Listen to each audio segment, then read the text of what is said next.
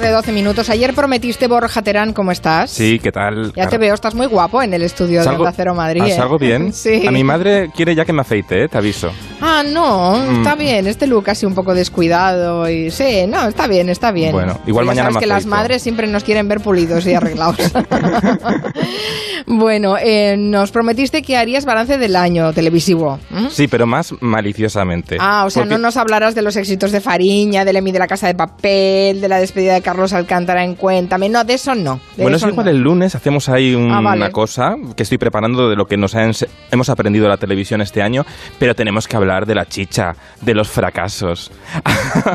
Vamos a ser un poco malos. Ya, ya, ya te oigo ya. Qué risa maliciosa te está saliendo. Pero es que en realidad te tengo que decir que este año tampoco ha habido. Este año es muy curioso porque eh, yo he preguntado por las redes sociales, he preguntado. ¿Cuáles son los fracasos que, que- que más os han chirriado este año? Y, y la gente me decía cosas de 2017. Entonces eso es bueno para las cadenas, porque en realidad ha habido fracasos, pero ya los hemos olvidado. Bueno, no sé si es bueno o, o resulta que ha pasado sin pena ni gloria 2018 televisivamente hablando, con lo cual también sería preocupante. Sí, Yo creo que es un año de transición en el que nos estamos dando cuenta que los consumos televisivos están cambiando, que hay que hacer más cortito el prime time, las cadenas nos tienen que dejar acostarnos antes, ya Antena 3 ha tomado decisiones, por ejemplo, eh, las series no van a durar más de una hora en Antena 3, La Voz que se estrena el día 7 no va a ser tan largo, nos van a dejar acostarnos antes las cadenas. Ya está cambiando algo. Ha sido un año como de transición y que las cadenas tampoco se han atrevido mucho a arriesgar, no vaya a ser que pierdan la batalla de las audiencias, esta batalla tan tremenda, ¿no? Bueno, y de los fracasos televisivos estos que has sondeado a través de tus fuentes y tus redes sociales, Sí. eh, ¿qué, qué- te ha salido? Fíjate, a mí mucha gente me decía Operación Triunfo. Y me ha sorprendido porque Operación Triunfo tampoco ha sido mm, un fracaso, ¿no? Para Televisión Española ha cosechado buenos datos porque supera la media de la cadena y tiene una cosa muy interesante Operación Triunfo, ¿no? Que tiene un target juvenil muy elevado, es decir, que en público de entre 13 y 24 años el programa llegaba al 30% de cuota de pantalla, que es una barbaridad. Pero claro, como teníamos el recuerdo del anterior que fue tan tuvo unos chicos tan inspiradores, tan tan emocionantes que rompieron Miriam tantos Maya, Alfred, Sí. Aitana, María Sí. Guerra, todas estas. De hecho, eh, esta- este miércoles, sí, este miércoles hubo una gala en televisión española que, que el programa tuvo que tirar de Amaya, ¿no? Actuó Amaya en directo y, pa- y lo dejaron para el final para ver si podían subir un poco la audiencia. Una gala en la que todos los chicos acabaron cantando su himno que suena así.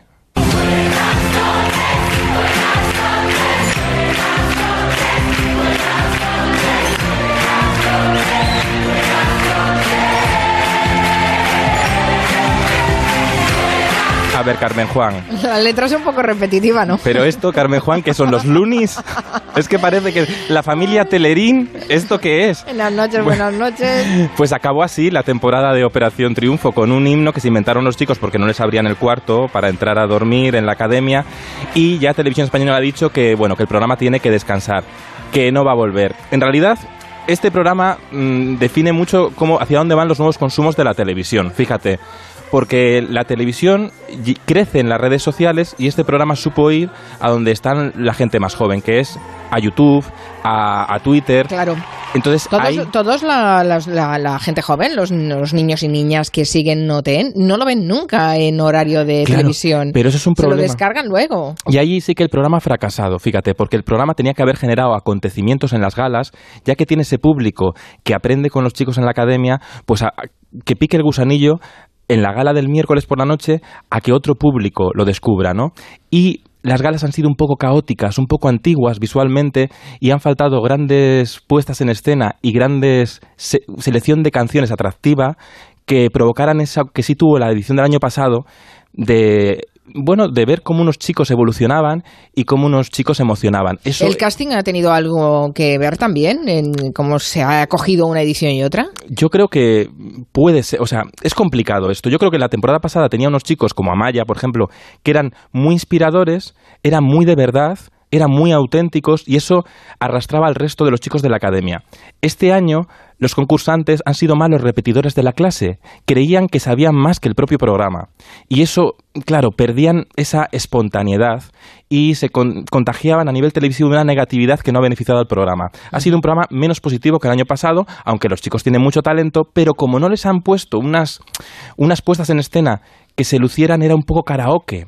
Y entonces, pues como ponemos a OT en la lista de fracasos. Bueno, no, tampoco que bueno, fracaso. Venga, un seis y medio vamos a poner, va. Mm, fracasos, eh, a ver, eh, mm, sí. con matices. yo creo que los chicos estos nos va a costar recordarlos. Ay, pobres. Bueno, algunos, mm. María no, Alba Reche igual no, no lo sé. Pero este año el programa, de hecho, acabó el, esta semana con el especial de Navidad, tuvo muy poca audiencia. En, no, no llegó al, al, al 12 y pico, algo así. O sea, muy poca audiencia para un día de Navidad. ¿Qué más te han dicho tus redes? Fíjate, bueno, las redes también han dictado sentencia con Factor X de Telecinco. Después de OT, Telecinco dijo, vamos a hacer un talent show así novedoso. Y dijeron Factor X, que ya es viejísimo en realidad, porque Factor X es un formato viejísimo eh, a nivel internacional, que ya está desgastándose a nivel internacional, y tampoco terminó de, triunfar. Lo único que con lo que lo recordamos es por este cómeme el donus.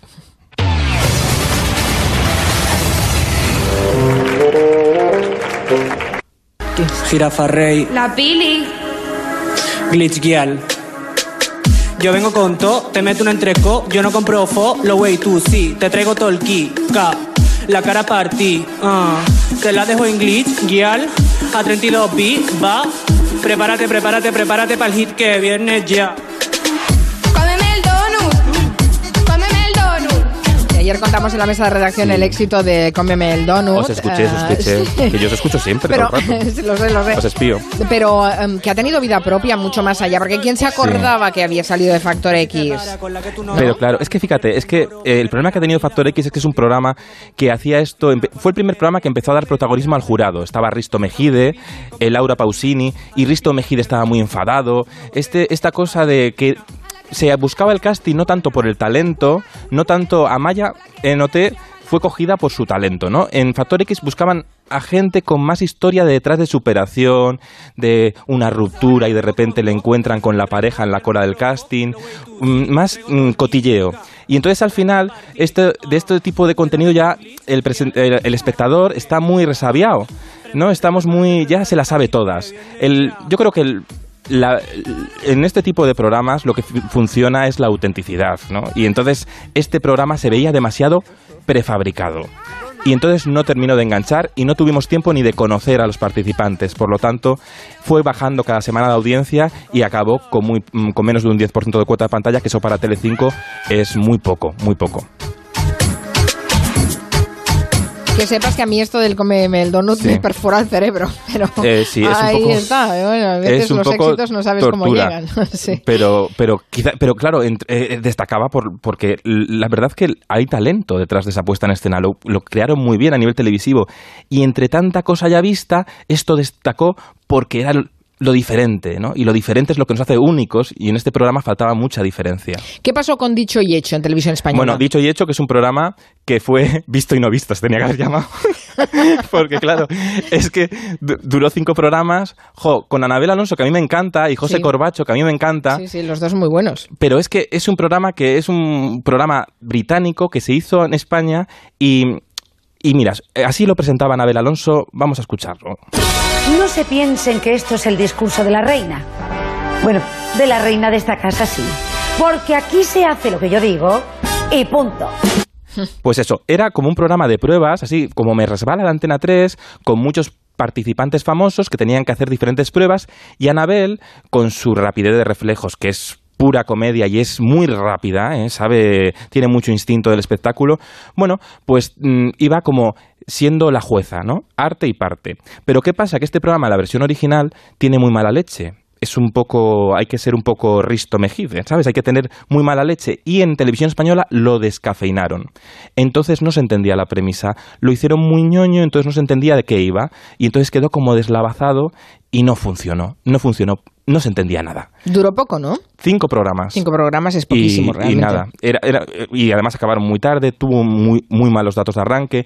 Intentó Televisión Española emitirlo los viernes, aprovechando que había acabado en Antena 3, Tu cara me suena, y pillar ese público que le gusta el, el entretenimiento de buen rollo, pero bueno, yo creo que aquí hay un aprendizaje.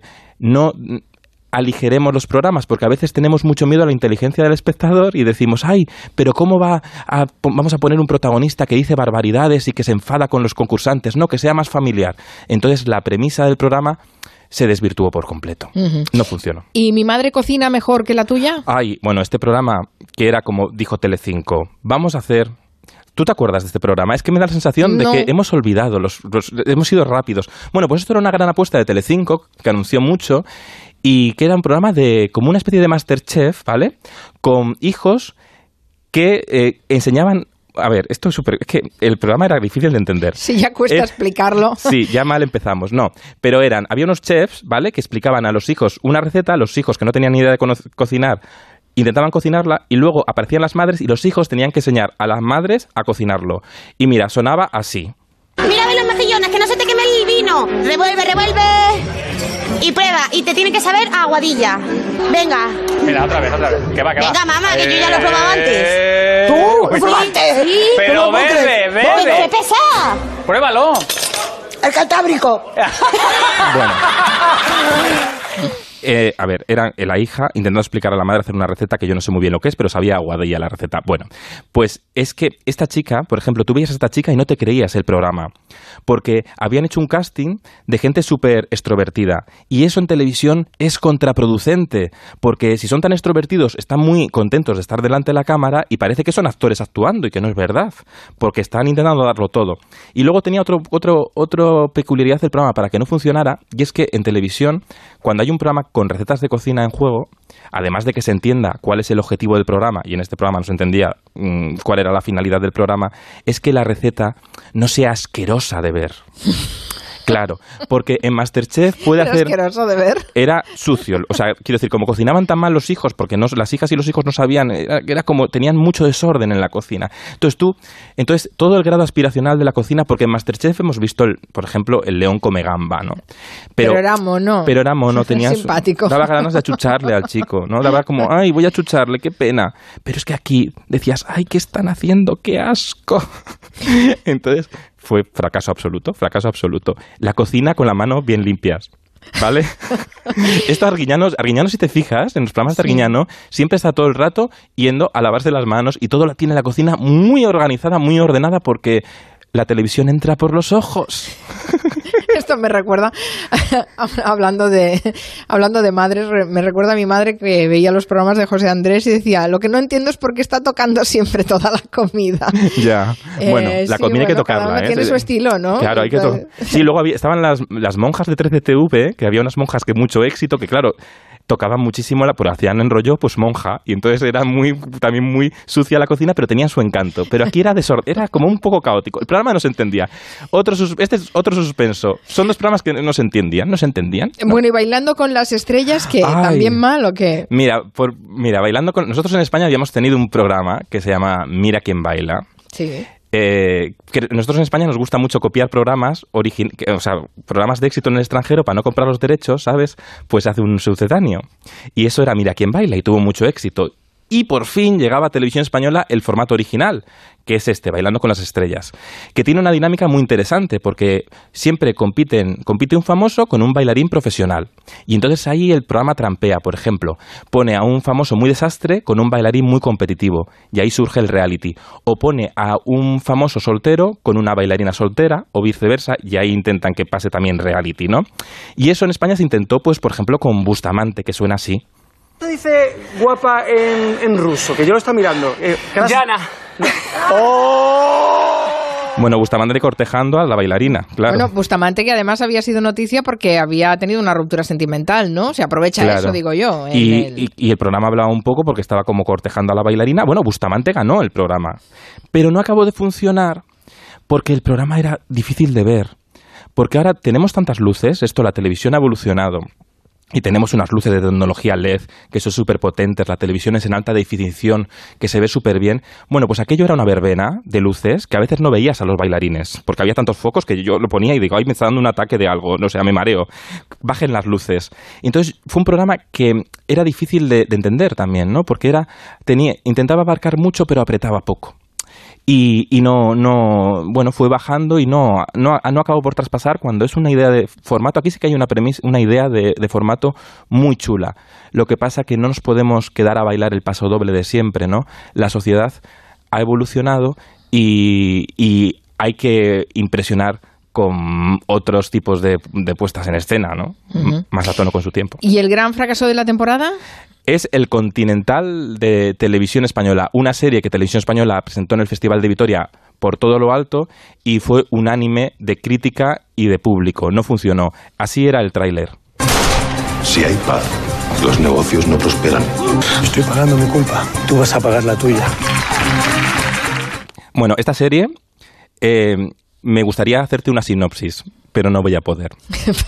Ya lo pones mal. Si no eres capaz de resumirlo. Porque no- es que esto era como que mm, el autor, ¿vale? Estaba durmiendo, se despertó y apuntó todo el sueño sin sentido, una pesadilla, no, no había por dónde cogerlo, ¿vale? Entonces se notó muchísimo que no había por dónde cogerlo porque la caída de audiencia fue en picado y acabó con unos, unos datos de audiencia nefastos, no enganchó, a pesar de tener a buenos actores como Alex García, Michelle Jenner. Tenía una... eh, no, tenía Me gusta, ¿eh? Michelle Jenner. Muy buena Sí. actriz. Pues ella, ella se- no acabó la serie, de hecho, ¿no? Ella- y bueno, la trama era loquísima, intentaba ser como una serie de época en el, en el Madrid de pri- principios del siglo XX, creo, porque parecía Londres. em, em, vamos, en Willy Fogg, una cosa así, o sea, no sé. Era una cosa como, como, como muy loca y no había una trama clara. Eh, no sé, es raro que en televisión española que se quedan tantos proyectos por el camino se aprueben series sin una premisa definida. Este año ha sido el año de la ficción, yo otro año más. Televisión española históricamente ha hecho grandes ficciones. Eso sí, hoy estamos de enhorabuena porque se ha sabido que volverá el Ministerio del Tiempo a Televisión Española. Sí. Oh, eso, es sí. una gran Sí, noticia. así que más a riesgo en las series y menos fumadas. Sí. Y, y sobre todo contar con buenos guionistas, con buenos, eh, con buenos todo, con buenos iluminadores, con buenos directores, Buenos- sí, y- con buenos atrectistas. a mí me encantaba esta serie, que bueno, era una serie de época, aunque el tiempo era un poco indeterminado, ¿vale? Con mafia y cosas así, no sé, gente, no sé. Y iban todos con un peinado super hipster, ¿sabes? O sea, que parecía, digo, a ver, pero esto, pero ¿Qué ha no. pasado ahí, no? Esto es Malasaña 2023. No, no, no. Bueno, me has puesto muy mal rollo, ¿eh? Después de repasar todos estos fracasos, yo creo que, que hay que recargarnos con el buen clima. Sí. Mal clima detectado. Mal clima detectado. Mal clima detectado. Eliminando días grises. Eliminando rutina. Eliminando aburrimiento. Conectando con las Islas Canarias para recargar las pilas, relajarse bajo cielos claros y desconectar cualquier día del año. Buen clima 100% recargado en las Islas Canarias. Campaña cofinanciada por el Fondo Europeo de Desarrollo Regional. Bueno, ya te encuentras mejor, ¿verdad, Morja? Ay, Nos ¿sabes? hemos venido arriba, ¿no? Y yo además me quiero ir corriendo a Lanzarote. Sí, Porque- bueno, corriendo casi que no, con Vale. un avión, porque Sí, no creo porque que sí, estoy ahora muy por Lanzarote porque estoy leyendo mucho de, de César Manrique, como soy tan friki, Sí. y tengo muchas ganas de irme a Lanzarote. Magnífico, ya verás todo lo que hizo César Manrique en, en Lanzarote. Sí. Eh, bueno, ¿tienes drama navideño Bueno, también para hoy? ¿O ya con lo que nos has No, no. contado te das por satisfecho? No, Te- qui- ¿quieres todavía eh, poner más el dedo en la llaga, no? Ya que hemos empezado los dramas navideños, hoy también tiene que haber. Empezamos con una ruptura enriquellana. Ayer tuvimos un campanazo a lo loco y hoy vamos a internacionalizarnos con Mariah Carey en 2014, que fue a inaugurar ella el árbol del Rockefeller Center en Nueva York, ahí donde está la NBC, NBC en inglés, o como se diga, y cantó así. Make my wish come true for Christmas. You Qué bonito. Ay. Espera, que ahora viene lo arriba. make my Ah. wish come true on this gonna keep on Uy. waiting. Woo, woo, woo, woo. you, you, you, you, you. I hear those bells ringing. Won't you please bring my baby to me? So make my wish come true. You. Bueno, basta, basta, por favor.